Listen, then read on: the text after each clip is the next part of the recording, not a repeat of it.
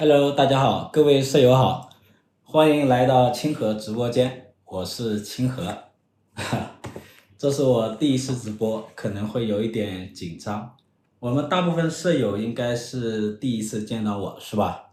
啊，我们好多舍友看过我的很多文章，对我的文字可能比较熟悉，那还是第一次见到我啊，第一次见到我。在直播之前呢，其实我会有一点担心的啊。会不会来看的人这个比较少？到现在看来呢还不错。然后呢，这个会不会播的不好？写文章呢可能是我还比较擅长，但主播啊、直播还是第一次。然后呢还会担心大家的预期差，我的普通话也不太好，长得呢会不会太老一点，或者叫太油腻一点？呃，这些都是一些担心。第一次直播呢，其实我最想跟舍友讲，就是我非常感谢大家。就这一些年呢，就是四年吧，我写了有几百万的文字，啊、和不少的这个课程，然后积累了很多粉丝，很多舍友，我们一起度过了四年，所以我非常的感谢大家对我的支持。我们现在资本车大概有五六十万粉丝了，有一些老舍友关注我们大概有个三四年。啊，始终不离不弃，非常的不容易。呃，我现在开始直播呢，也是一种新的尝试，对我自己来讲，可能是一种新的感觉啊，可能我需要去适应哈。呃，从今天开始呢，每天晚上的六点到七点啊，我都会在这里直播啊，工作日除外啊，不不不，呃，节假日除外哈，工作日的每天晚上的六点到七点。我都会在清河直播间直啊直播，啊，如果你工作很忙，没有时间关注财经信息，但是你不用焦虑啊，你可以在清河直播间看当天的这个信息，我会对当天的这个经济的问题和一些热点事件进行专业的分析啊，专业的分析。大家知道我的文章，还有我的课程，还有我的报告啊，都是属于一种专业的分析。所以做直播的话呢，呃，我也会秉承就专业的一个思维啊，给大家提供一个专业的分析。我呢想把这个清河直播间呢打造成一个有品质的、有影响力的一个经济节目。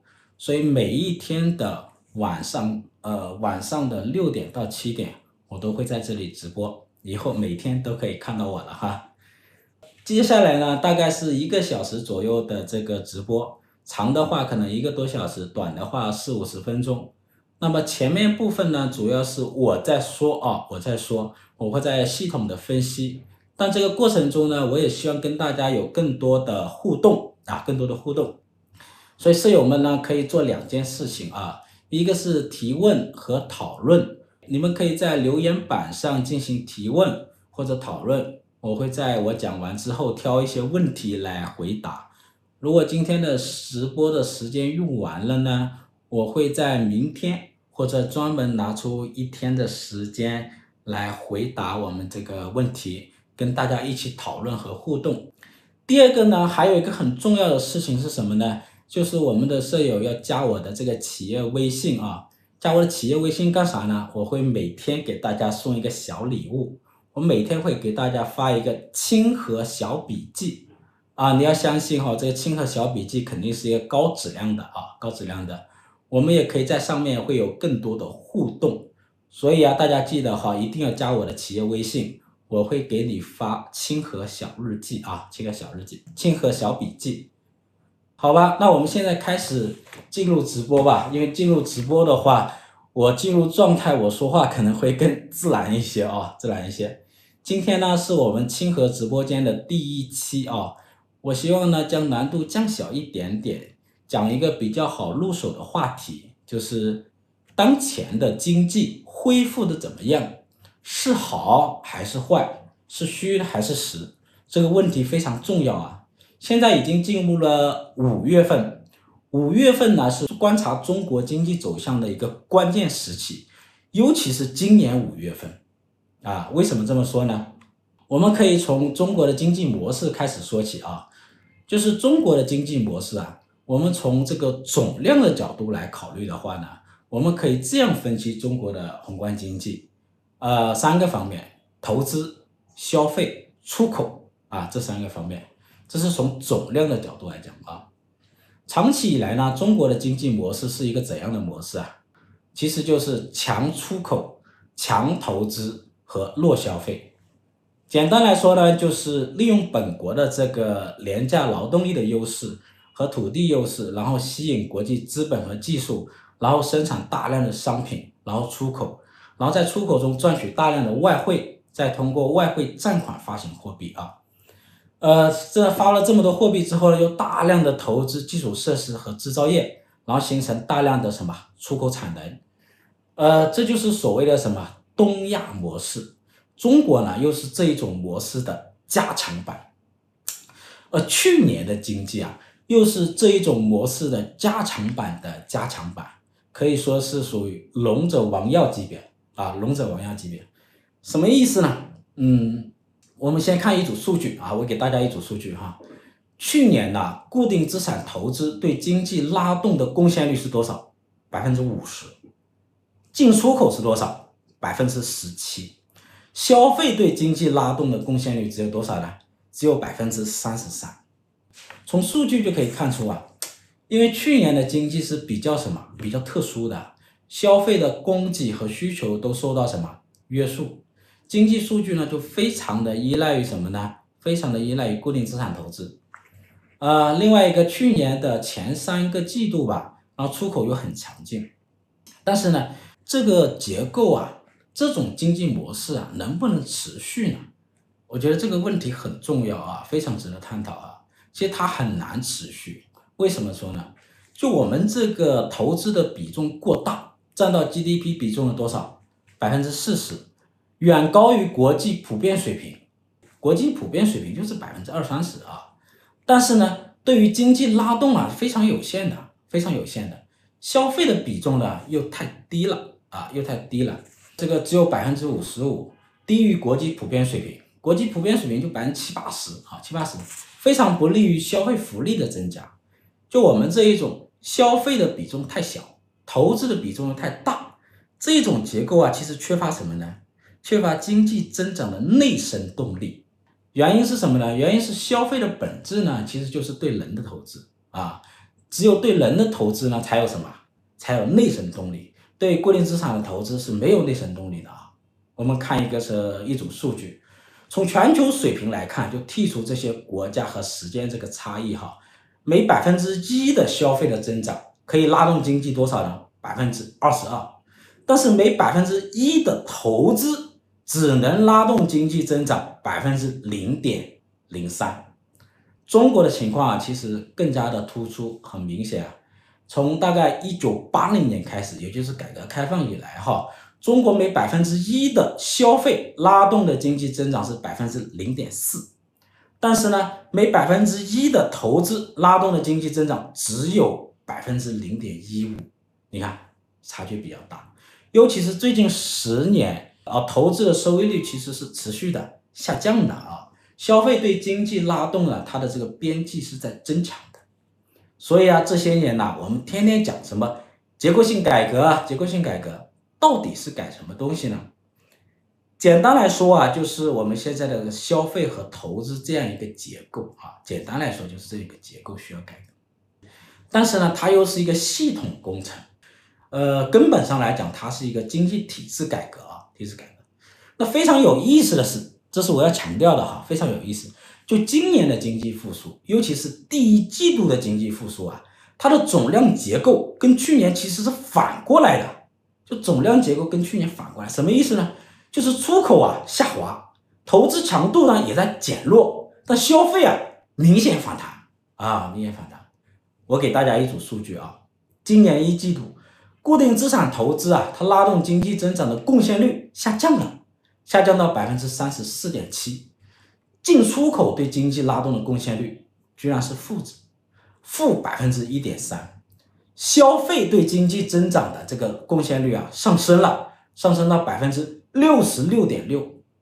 就从数据上来看呢，经济结构似乎在改善，在往好的方向发展，是不是？所以我们现在要考虑的是这种趋势能否持续。如果能持续，当然是好的。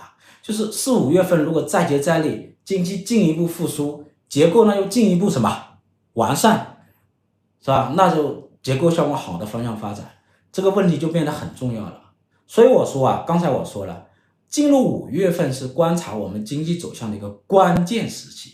这个说法呢，就是什么？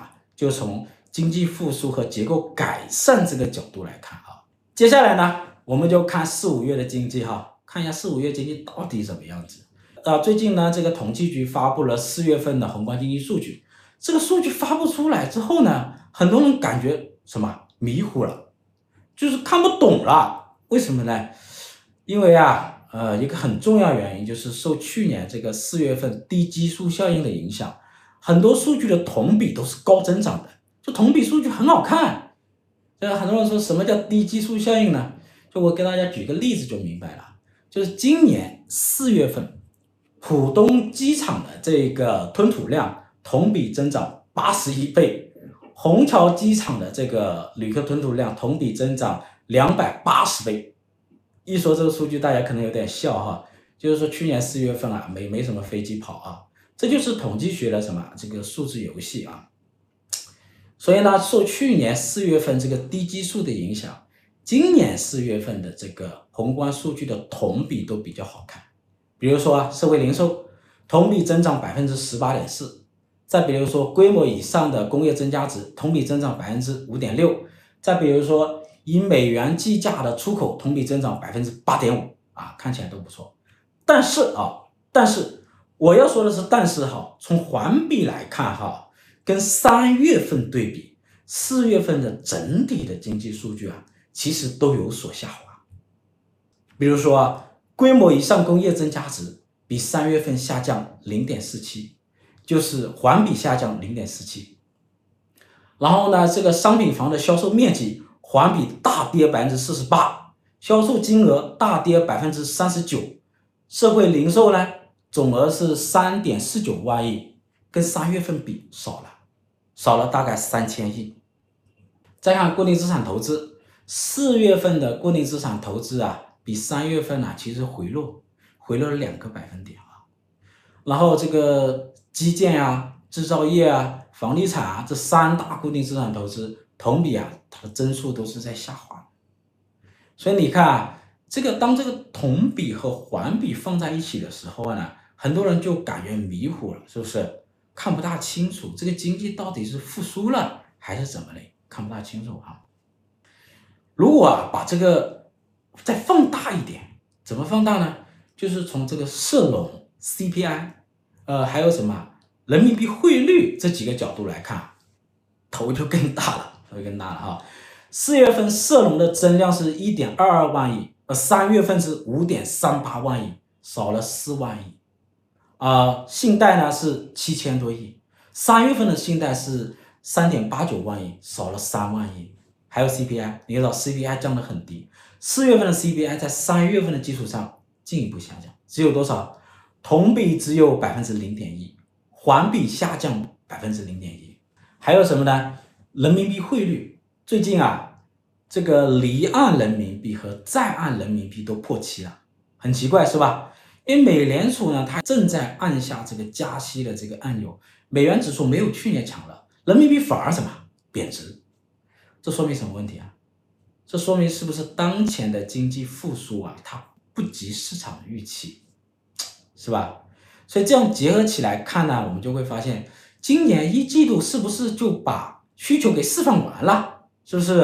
是不是就释放完了？就把之前积压的这个需求啊，是不是就释放完了？比如说消费啊，释放了，尤其是旅游和这个餐饮，推动了社零的增加，是吧？然后这个这个房地产。需求释放了，推动了一季度的这个小阳春，还有这个政府项目在赶进度，呃，融资规模很大，推动了社融的大增长，还有这个出口，说出口订单积压到三月份，那三月份的出口什么？大反弹啊，大反弹。哎，但是呢，我想强调的是，但是就四月份就开始什么，好像复苏就放缓了，动力就不强了，需求就开始回落，是吧？开始回落，啊，我们资本社学习社的，我们有一个这个四月份的宏观经济的这个月度报告啊，在我们资本社学习社里看过这个报告的社友应该都知道啊，当时啊，我对这个四月份的宏观经济走势的预测啊，四个字就是复苏放缓。现在回过头来看呢，还是比较准确的，还是比较准确的。不过啊，不过我们这里也要去注意点啊，从专业的角度啊，我们毕竟是专业人士，是吧？呃，专业的角度，我们还需要注意一个问题，那就是季节性和周期性的影响。从历史数据来看呢，每年的四月份是我们国民经济的淡季，四月份是社农的小月，社林的小月，工业生产的小月。所以这个社农消费和产能啊，它在四月份就会季节性的回落。还有呢，就目前来讲，国内还是国外呢，它这个这个属于原材料的这个出清周期，就上游的原材料价格啊就快速的下降，这是我们这个 PPI 下降和这个 CPI 低迷的这个原因之一吧，啊，原因之一。所以啊，要搞清楚这个当前的这个经济走势啊。我们要排除这个低基数的干扰，还要排除季节性和周期性的干扰啊！我们不能只是从一两个月的数据来下定论啊！所以这样结合起来，是不是感觉更迷糊了？更迷糊了，就更不好判断了，因为他考虑的因素太多了，是吧？所以我们要回到最初的这个问题，就当前的经济啊，到底是好还是不好？复苏的怎么样子啊？该怎么来看？这是很关键的。就是我们不能从表面上来看，以数据来看数据，最主要是什么？我们要从逻辑上来看啊。我们的老舍友呢，一定知道一个，我们资本社就我的这个文章、课程还有我的报告哈，都非常注重逻辑。我非常注重从经济学的逻辑来分析问题。在我们每个月的宏观经济报告中，我们第一部分就是什么？中国经济的底层逻辑。中国经济的底层逻辑，接下来呢，我们就就看啊，就从逻辑上来看这个问题。从逻辑上来看，我们当前的经济复苏啊，它是否持续？就经济结构啊，它能不能持续的改善？根本上看来看，就是这个强投资和强出口，还有弱消费啊，这这种逻辑啊，能不能改变啊？我们要从逻辑的角度去看问题。比如说，投资的逻辑是什么？消费的逻辑是什么？这里呢，我重点讲什么？投资。比如说，我们前四个月的固定资产投资是十四万亿，同比增长是百分之四点七，这是一个什么水平啊？就跟历史数据相比啊，这个水平其实并不算高。就今年来看啊，呃，累计中增长呢，其实是低于去年同期的四点八，也低于去年全年的五点一。啊，从两千年到二零二二年，一到四月份的投资累积的增长的平均数是百分之十八。你比起来，你看我们今年前四个月的投资啊，其实是什么？只能算是弱开局啊，就是弱开局。我们再看四月份啊，就单独看四月份来看，就固定资产投资同比增长是百分之三点九。我们排除这个低基数的干扰啊，呃，怎么排除呢？我们把今年四月份啊和去年四月份的做一个复合平均数，两年的平均呢是三点七啊，三点一，这个数据要低于三月份的五点九啊，说明是在回落的，是吧？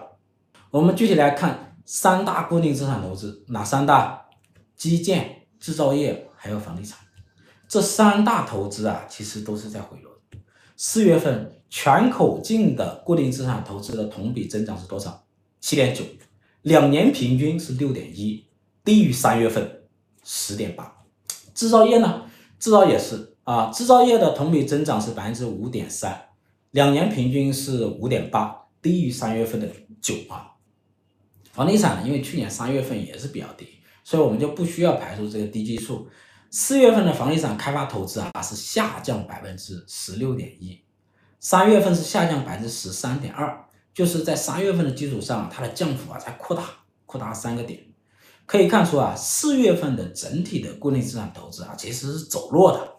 就我们去年是固定的投资是很强，但今年一季度是走弱的，强度明显下降，尤其是四月份啊啊，那为什么呢？是不是缺钱呢？是不是缺钱？就从名义货币的角度来看。说名义货币啊，大家注意这个概念哈。名义货币的角度来看啊，实际上是不缺钱的。我们看社融吧，是吧？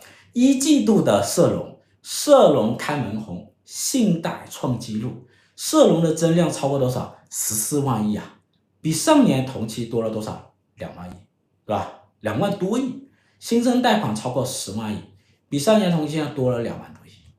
你看社融是很猛的哈，可以看出来，就是名义货币的角度来讲是不缺钱，但是呢，投资就没有大幅度增长，就是社融很猛，但投资走弱，这是不太正常的啊，不太正常。就打个比方来讲啊，比如说我今天喝了十四瓶矿泉水，但是呢又没有上厕所。也没有什么，也没有出汗，这肯定不正常，是不是？我要去看什么？看医生。这个水哪里去了？没有排出来，会不会是水中毒了啊？有没有水中毒？所以这里面呢，我们要去看问题出在哪里。具体来看，就是我们这个钱去哪里了？我们看两组数据啊，我给你两组数据，一个是储蓄，一个储蓄。一季度啊，我们知道存款大规模增长，增加了十五万亿，同比多增四万多亿啊。光住户存款就增加了九点九万亿，将近十万亿，同比多增两万亿啊！哪里来的这么多钱啊？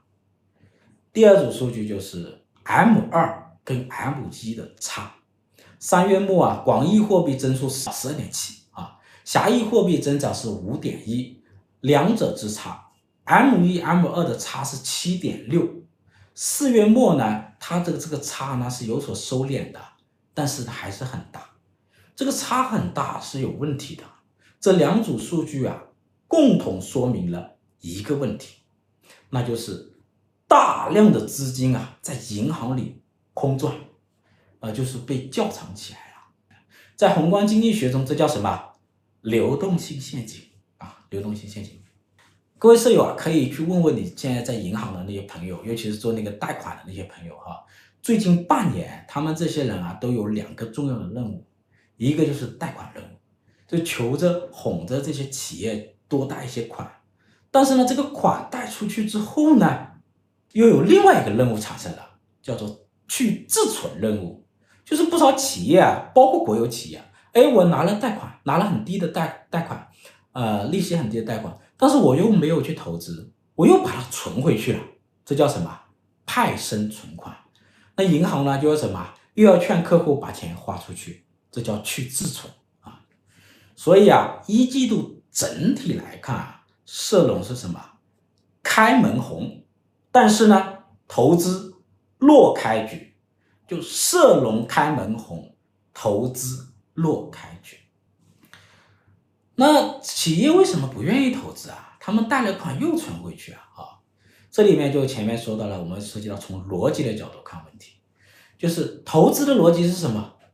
我们投资啊，受到了四大条件的约束，这就是投资的逻辑哈。哪四大条件呢？第一，社会的真实储蓄和利率水平；第二，财政货币政策以及制度支持的融资能力；第三，政府、企业和家庭三个部门的资产负债表，也就是杠杆率啊。第三个很重要的哈。第四呢，就是库存水平和需求水平。来，我们一一来看哈，看我们的投资受到了什么约束。第一点啊，就是利率水平，利率水平是没有问题的啊。这两年来利率都下降的比较多，而且下降比较快，市场利率啊。那我们主要看真实储蓄，我们看这个存款大增，其中啊不少是派生存款，它不是真实储蓄啊，它不是你真赚来的钱啊。简单来说啊，那个钱很多都是借来的。就是我从银行借了钱又存进去啊。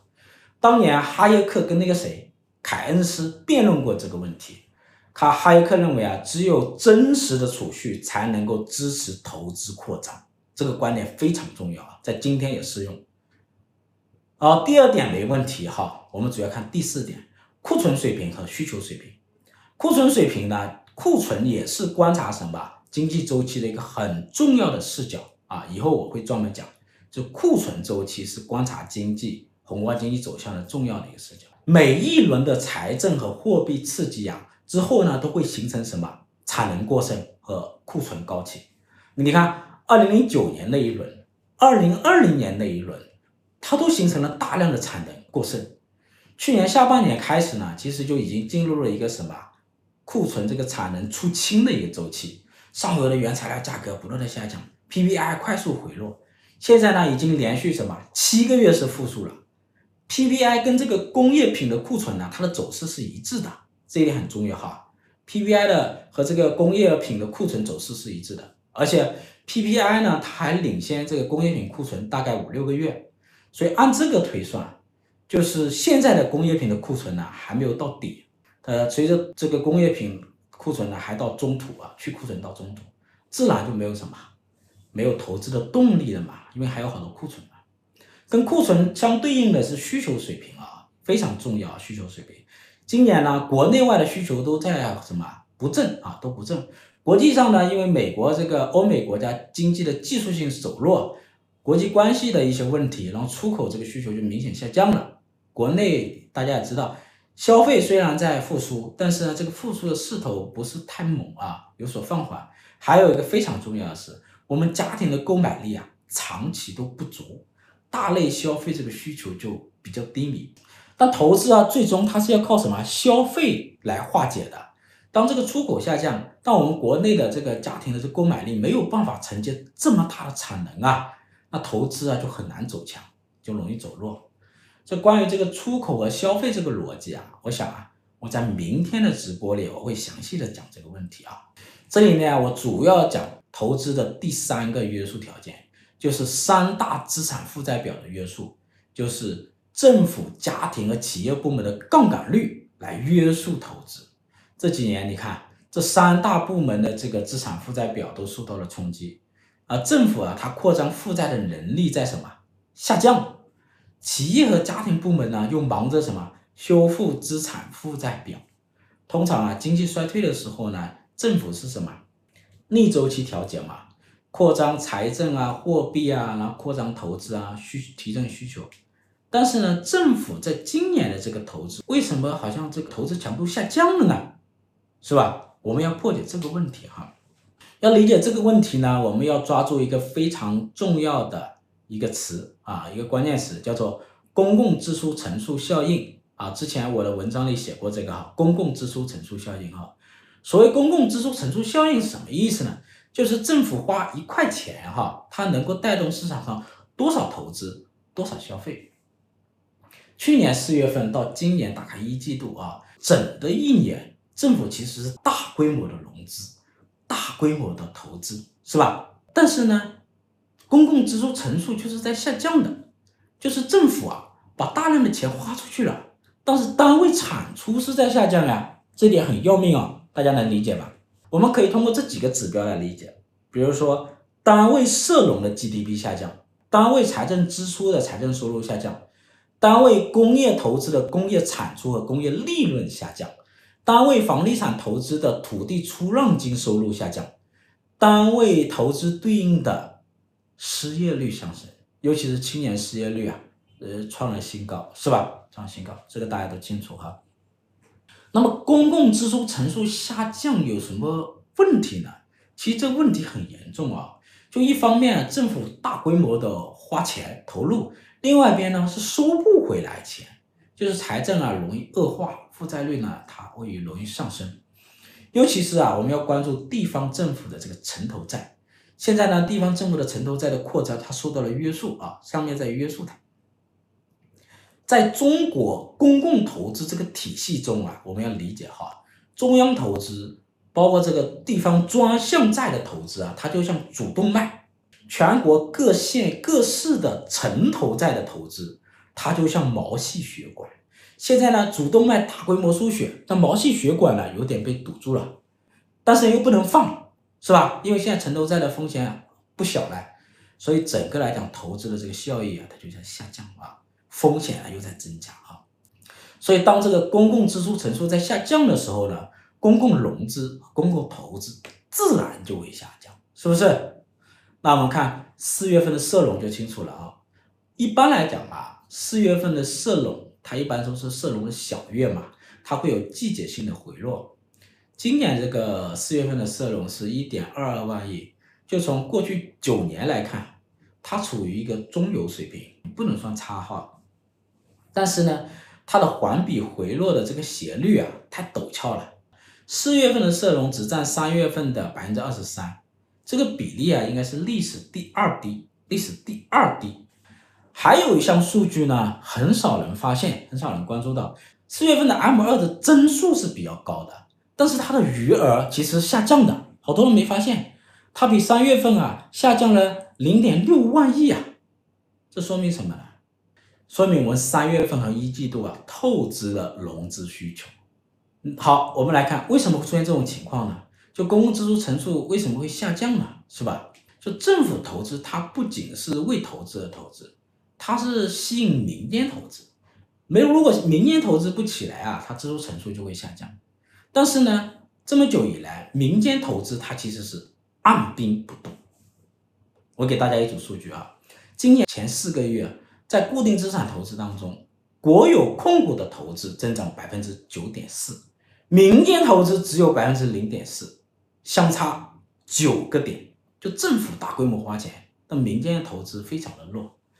问题是这不是一天两天的事情了哈，我们把时间拉长来看，从二零零五年到二零一五年，也就是供给侧改革之前哈，民间投资其实是长期大幅度跑赢。国有投资的，但是呢，在二零一五年的三月到二零二一年这段时间，民间投资和国有投资就增速就相互交替了啊，相互交替了。再到二零二二年到现在，民间投资就大幅度跑输国有投资啊，而且差距呢在拉大啊。这种情况啊，只有在二零零九年，就是政府救市的那会儿。和二零一六年供给侧改革的时候出现过，但是呢，现在的民间投资啊要更低，低得多。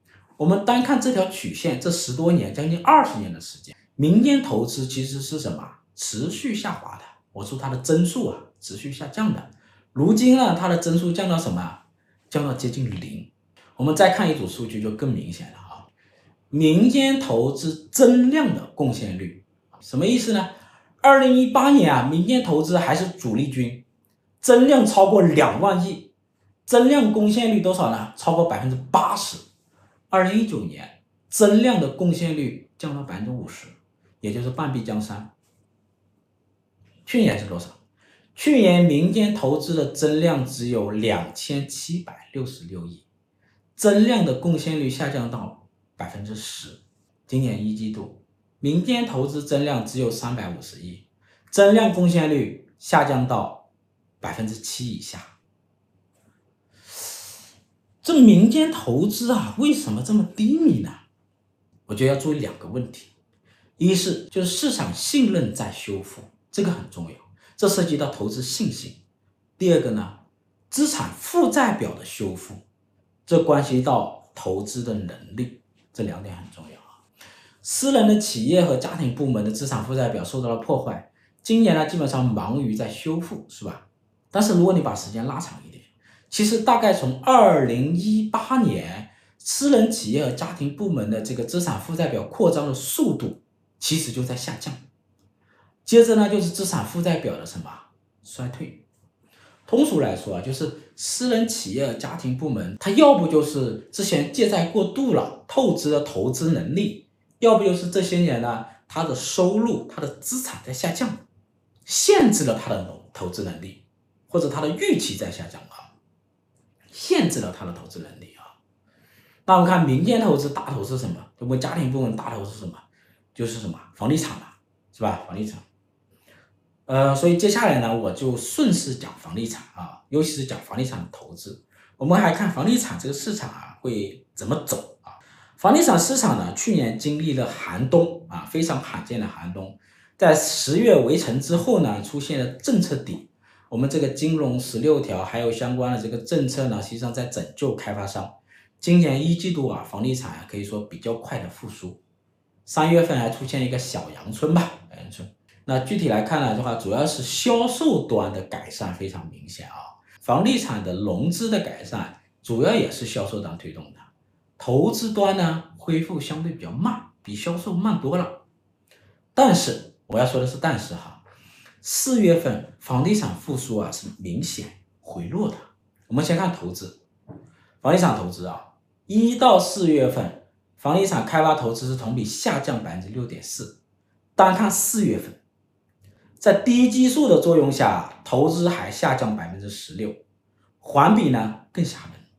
四月份的房地产投资环比下降百分之二十二，施工下降百分之三十三，新开工环比下降百分之五十三，连竣工呢环比下降也达到百分之三十二，销售也很差啊。四月份的销售面积环比下降百分之四十八，销售金额环比大降百分之三十九啊，这个我刚才说了，销售啊非常关键，为什么呢？在这轮房地产复苏当中啊，主要靠销售带动。如果销售起不来，销售不能更进一步，复苏会很艰难，这个周期啊就会拉长，是吧？我们再看五月份的啊，五月一号到十六号，三十大中城市的房地产销售面积比四月份啊是这个下降了百分之三点八啊，它不是往上走，是下的。再看社融。四月份的社融房地产企业就是一万亿，比三月份是下降的，下降了大概三千亿。四大融资渠道呢都是下降的，跟这个销售最紧的，比如说定金跟预收款，下降了一千亿左右。跟销售比较相关的这个个人按揭下降多少？下降了六百亿左右！销售很关键啊，销售它不行的话呢？它也会推动两大融资渠道的下滑。我们该怎么理解当前这个房地产？是不是一季度就把房地产需求就全部给什么释放完了？我觉得呢，可以从两大块来看，一个是开发投资，就开发商啊，他在去年经历了一轮债务风险、债务危机之后呢，当前啊，他最主要的任务是去库存、回收现金。补充流动性，修复资产负债表，它缺乏这种动力和能力去大规模开发项目，所以它这个开发投资啊、新开工施工啊，它这个数据上不来，呃，同时呢也影响土地市场。现在的土地市场还是比较什么寒冷的啊，寒冷的。第二个就是个人投资，就是我们家庭部门，家庭部门的投资的大头就是房地产啊，百分之七十都在房地产上啊，是不是？那第一波的这个需求啊，可能释放完之后呢，就是动力不足了。为什么呢？就家庭部门的资产负债表在衰退，同时呢，家庭部门这个收入结构上有些问题哈。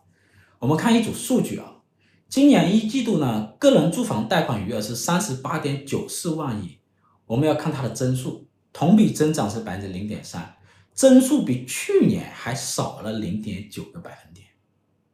就我们知道，一季度房地产的销售是在回暖的，还有小阳春呢。但是个人住房贷款的余额增速是非常低迷的，是为什么呢？这说明有个什么问题啊？有提前还贷的问题，是不是？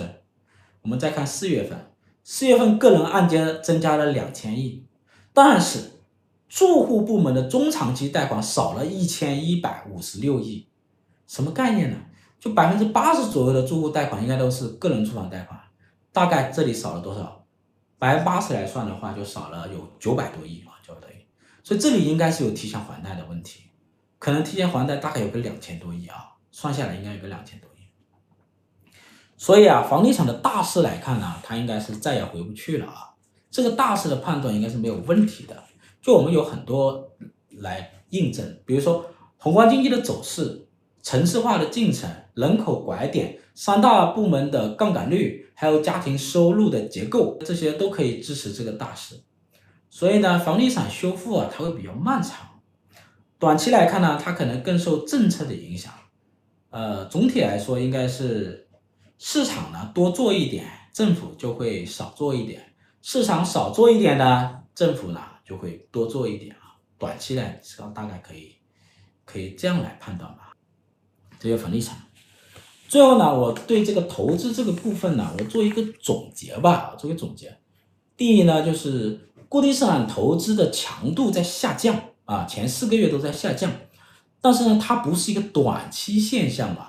就当前这个投资，它是受到很多因素的制约，它约束的条件实际上是越来越紧的。政府的这个基建投资受到地方债的约束，制造业的投资又受到了出口下降，而且出口这个下降跟国际关系有关系啊。跟贸易国际贸易版图大变局有关系。房地产投资呢，受这个开发商的这个资产负债表、家庭的资产负债表、家庭的收入结构，还有我们整个家庭的需求水平这些约束，所以这些都是长期性的根本性的问题啊。其中约束最大的是负债的约束，还有这个需求的约束，这比较根本。第二个总结的就是资产负债表的衰退啊，它本质上啊是什么呢？是一个市场出清，它实际上市场的一个自然调节过程。如果这个过程很长，可能存在两个问题，一个是呢前期的这个透支太大，杠杆率太高，所以它出清的周期啊就会更长，有点像日本的这个泡沫危机哈，后面它出清的时间很长，这就等于说还债嘛。出来混总要还的嘛，还债。还有一个就是交易费用可能太高，就是有可能是有一些错误的政策哈，它可能影响了投资信心和经济预期。这个时候呢，我们就要调整这个政策。我们知道资产负债表衰退是经济学家日本经济学家辜朝明他提出来的。他在《大衰退》这本书里，《大衰退》这本书里哈，他就指出啊，在资产负债表衰退周期当中，货币政策啊是没有效的。这个好理解啊，就是大量的钱实际上在银行里嘛，在银行里空转嘛，是吧？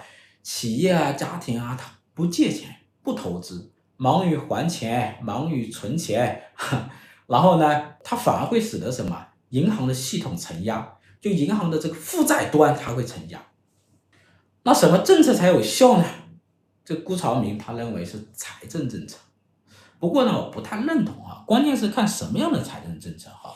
就中国其实大量的在使用什么财政政策，比如说中国的很多货币政策，它是有准财政的特点的，比如说那种这个是结构性的这种货币工具啊，它支持了政府大规模的投资，大规模的投资基建和制造业，但是我们现在还是受到杠杆率的约束啊，经济增长乏力啊，是吧？所以这个问题呢是在经济结构上，在强投资、强出口、弱消费这种结构上。所以它是一个底层逻辑啊，所以我们要改变，其实是一个底层逻辑啊。所以根本上来讲，它是一个什么经济体制的改革的问题，是吧？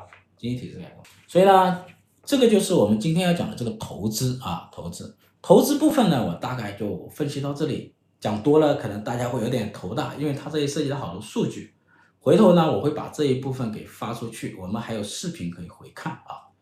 明天呢，我们的重点是讲什么呢？明天的重点我会讲这个呃消费还有出口，呃消费还有出口，消费出口呢，这也会涉及到制造业和服务业，也有很多迷惑人的东西啊，因为这个数据很迷惑人，尤其是出口啊，还有数据打架啊，数据打架，还有消费呢出现一个结构性啊，明天我会进行分析，我重点还会分析消费和出口，它的底层逻辑是什么。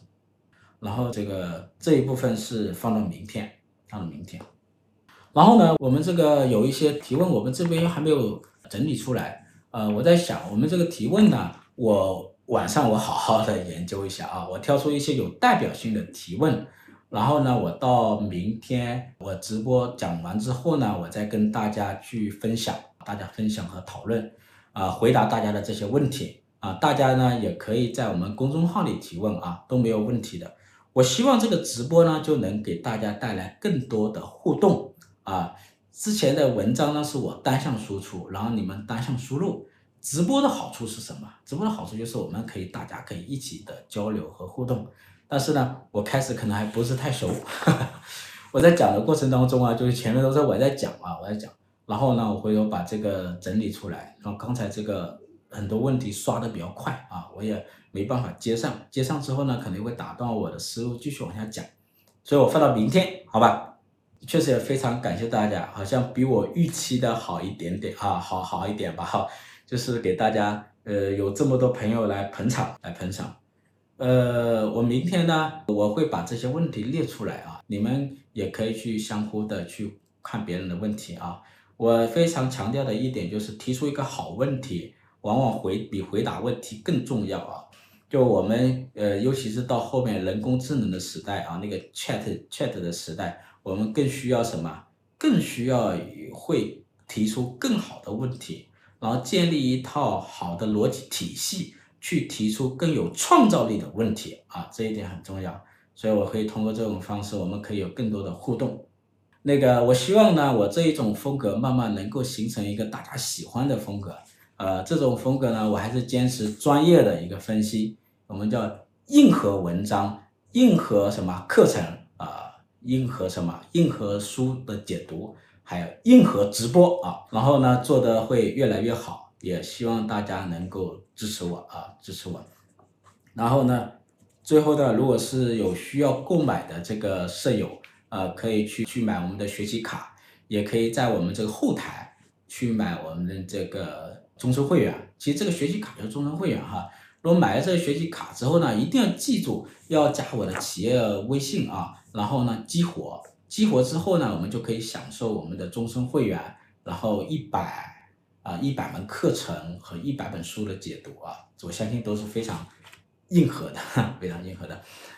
呃，另外一点，最后提示一下哈，呃，一定要加我的微信啊，加我的微企业微信。然后我加我企业微信之后呢，每一天啊，我都会给大家发送一个清河小笔记，每天我都会精心准备，精心准备一个清河小笔记发给大家。然后呢，希望大对大家有作用，我相信那也是有质量和高品质的这个小笔记啊。然后呢，在上面呢，也可以跟我有更多的互动啊，跟我有更多的互动。嗯，今天呢这个直播呢，总体上可能还不错啊，但是呢，后面我会继续的改进啊，包括后面这个这个舍友好多还问了我一些这个私人问题啊，我我我我学什么，然后那个老师是谁呀？这个我们也可以加微信，企业微信，我们自己的互动和交流，好吧？